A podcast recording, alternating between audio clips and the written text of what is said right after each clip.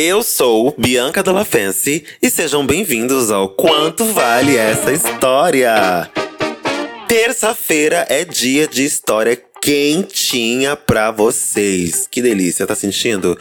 Esse é o gostinho do suco do carnaval. a história de hoje é de carnaval, hein? Pedi para vocês mandarem alguns episódios atrás aí histórias de carnaval pro nosso e-mail. Quanto vale essa história? gmail.com. E vocês arrasaram, meus amores. Muito obrigado, viu?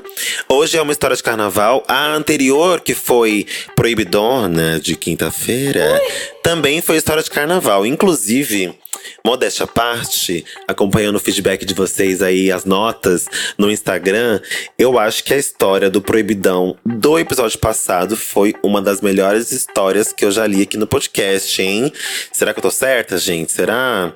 Hum, a história se chamava Gringo, Caos e Carnaval. Vai lá ouvir, hein? Se você não ouviu ainda, é porque você não é nosso apoiador, né, meu amor? Pra ser nosso apoiador e ter acesso às melhores histórias, que são as histórias de quinta-feira. Não que as de terça não sejam maravilhosas, né? Vocês estão aqui ouvindo porque é maravilhoso. Mas as de quinta são as histórias proibidonas. Para você ter acesso a elas, eu sei que você quer. Basta você se tornar apoiador desse podcast.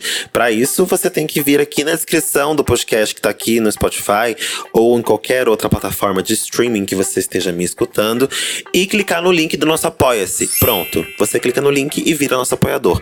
10 reais por mês, gente. Pelo amor de Deus, hein? Tô passando a peruca agora. Ó, estou passando a peruca de mesa em mesa. Você não vai se arrepender.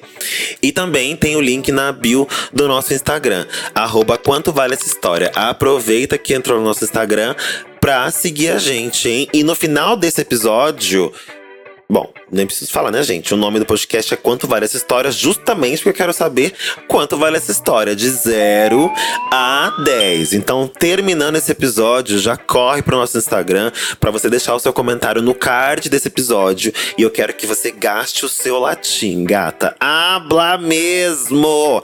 Eu sei que vocês adoram hablar, né? Dar palpite, falar o que acha. Então, eu tô aqui permitindo, pedindo, na verdade suplicando para vocês interagirem com a gente no Instagram também. Vai lá dar sua nota de 0 a 10, comentar o que achou, o que vocês fariam na situação, o que acharam do plot, dos personagens, enfim. Rasga o verbo, minha irmã. Rasga o verbo. Tá certo? Então bora começar, gente. Vamos começar que a história de hoje é deliciosa e ela se chama Faroeste Carnaval. Oi, Bianca, tudo bem? Ai, vida, tô tão corrida. Sou apoiador. Eita! Axé, aleluia, alabachura, decanta, rabanais. É apoiador. Tá dando donate da boneca, é isso que eu gosto, hein? E tô amando o podcast. Me chamo Vitor, sou gay e tenho 24 anos. Essa história é de carnaval. Preparem-se para muito dedo no cu e gritaria. Espero que os ouvintes deem nota 10 só pelo perrengue que eu passei. Às vezes, pelo perrengue, a gente dá nota dó. Cuidado. Na época dessa história, eu morava na minha cidade, Oliveira, Minas Gerais ia ter uma festa de carnaval em uma cidade muito próxima chamada Divinópolis, também em Minas Gerais. Essa distância dá entre uma hora a uma hora e meia de viagem. Eu e meus amigos, muito animados para curtir a ferveção, combinamos de fechar uma van para irmos em segurança. Tá boa, é um monte de viado junto, segurança pra quem? segurança pra quem tá do lado de fora da van, né? Pelo amor de Deus. Esse bloco puxava multidões de pessoas, literalmente parava a cidade. Era um acontecimento. Creio que seja a festa de carnaval mais famosa da região. Não dava para ficar de fora dessa. Spoiler: dava sim. Filha, começou. Daqui a pouco alguém vai tomar no cu, quer ver? Nos organizamos e fizemos uma lista com os nomes que iriam pro fervo junto com a gente. Reunimos muitos amigos e alguns agregados na van, pois quanto mais pessoas, menor o preço a se pagar. É, o barato sai caro, viu? Um bonde LGBTQIAP+, e não faltava uma letra sequer dessa sigla. Com tudo certo e nada resolvido, a van partiu da cidade de Oliveira rumo à Babilônia moderna. Oh, minha filha, eu tô arrasando no roteiro, viu? Parênteses aqui para elogiar as minhas escolhas é, de palavras mesmo, né? Babilônia moderna, gente. Vocês não ouvem isso em qualquer podcast, não, viu? Nem Chico Feliz fala essas coisas. Começamos a beber loucamente desde o momento em que a van saiu rumo à estrada. A gente não queria perder tempo. Estava uma verdadeira loucura. Uma mistura de mexer com qualquer um que passasse na rua e praticar coreografias dentro da van. Tudo regado a muita vodka barata com energético de procedência duvidosa. Porra, aí é foda, mano. Desce daí! Gritou o motorista quando uma de minhas amigas subiu no banco da van pra dançar a nova da Pablo Vittar. Ah, calma, amiga. Calma, amiga, você vai ver o grave que vai bater. Tava tudo uma maravilha. Tanto que, em meio a tanta alegria, perdemos um pouco a mão e a nossa bebida, que era para durar o bloquinho inteiro, já estava praticamente no final. Então, decidimos comprar mais. Paramos num supermercado no meio do caminho e desceu todo mundo, até o motorista, que naquele momento já tinha se rendido ao espírito caótico do carnaval e assoprava uma vuvuzela em alto e bom som. Ai, como eu odeio vuvuzela! Aquela renca de gente fantasiada invadiu o mercadinho local cheia de glitter, calcinhas de fora, causamos um alvoroço.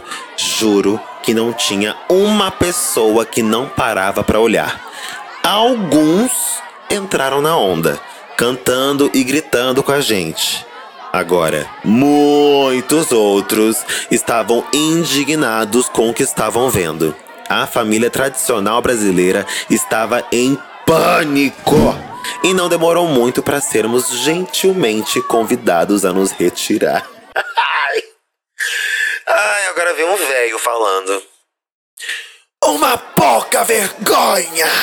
Gritava um senhorzinho com uma blusa da seleção brasileira. Ai, é desses que a gente vai tratar nesse episódio? É dessa gente? Entendi repleto de sacolas de compras no mercado, enquanto o gerente conduzia nosso grupo para fora. Velho filha da puta! Replicou minha amiga Camila no último segundo antes da porta automática fechar as nossas costas, deixando todos no mercado de boca aberta com a ofensa gratuita. Gratuita não, né, querido? Se tá com blusinha do Brasil, a gente meio que imagina, né? O que, que pode acontecer, o que, que aconteceu, né? Então, gratuita nunca vai ser para essa gente. Uma ofensa para essa gente cai muito bem, inclusive. Que vergonha! Mas ainda assim, saímos em clima de festa. Nada podia nos abalar. Mas por dentro, eu sentia que aquilo era só o começo. Voltamos para a van, pegamos a estrada e finalmente chegamos no local onde estava acontecendo a festa de carnaval.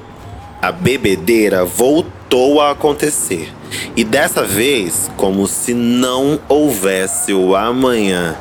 Eu olho para um lado, meus amigos estão se beijando. Eu olho pro outro e vejo a minha tia trocando um beijo da minha prima por um saco de gelo. um saco de gelo.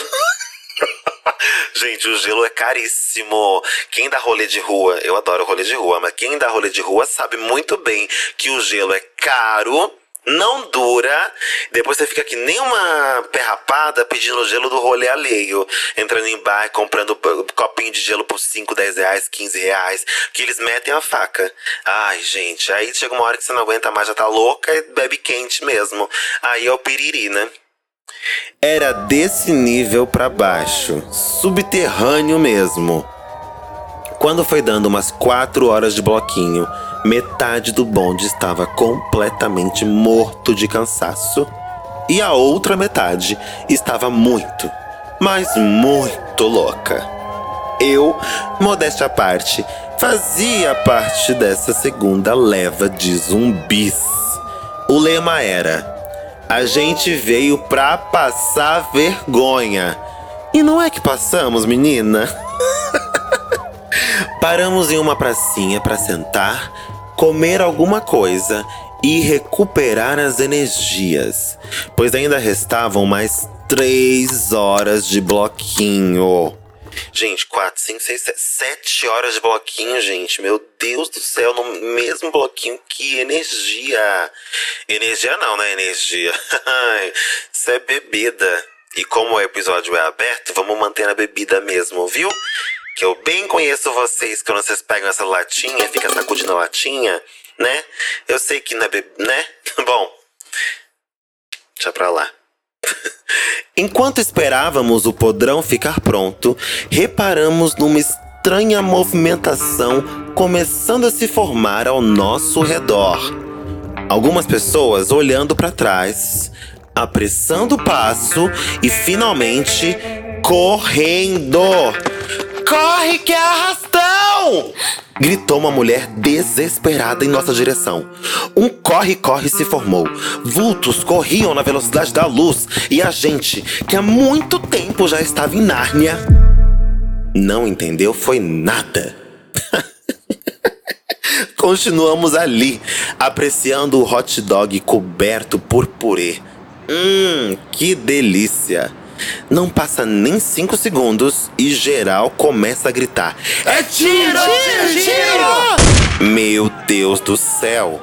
Quando voltamos pro planeta Terra, o cenário era de guerra, um verdadeiro faroeste e o porre passou na hora.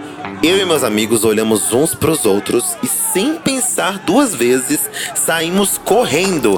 Era ervilha voando para um lado, salsicha voando para o outro, e quando olho para trás, vejo minha amiga Camila sentada na calçada comendo o hot dog como se nada estivesse acontecendo. Corro de volta até ela, gritando e tento puxá-la pelo braço. Amiga, tá dando tiro! Acorda! Corre! Ela olha para mim e fala: Não é tiro, não, é barulho do bloco. Nessa confusão de é tiro e não é tiro, não, nos perdemos da nossa turma. Ficamos para trás. Eu olho para os lados e não vejo nenhum rosto conhecido. Só corre, corre e empurra, empurra desesperado, levantei Camila pelo braço e corremos. Os comerciantes tinham fechado as portas por conta do arrastão e só sobrou uma mercearia bem pequenininha que tinha mais à frente. Invadimos o estabelecimento, eu aos berros e Camila se afogando no que sobrou do hot dog. Moço, socorro! Eu gritava aos prantos para o homem de cabelos brancos que estava de costas atrás do balcão. Cai fora ou chama a polícia! Disse ele, se virando na nossa direção. Era ele. O senhorzinho da camisa do Brasil que Camila tinha xingado mais cedo no mercado. Puta que pariu, gente! Não acredito! Meu Deus, gente, como assim? O velho tava lá. O velho, filho da puta. Então ele tava comprando coisa, ele tava comprando coisa pra mercearia dele no mercado, é isso, era óbvio, né? Não, não era nem um pouco óbvio, na verdade, né? Mas assim, que ironia do destino você se cruzarem com esse velho, é tipo um karma, um espírito obsessor. o próprio Bolsonaro.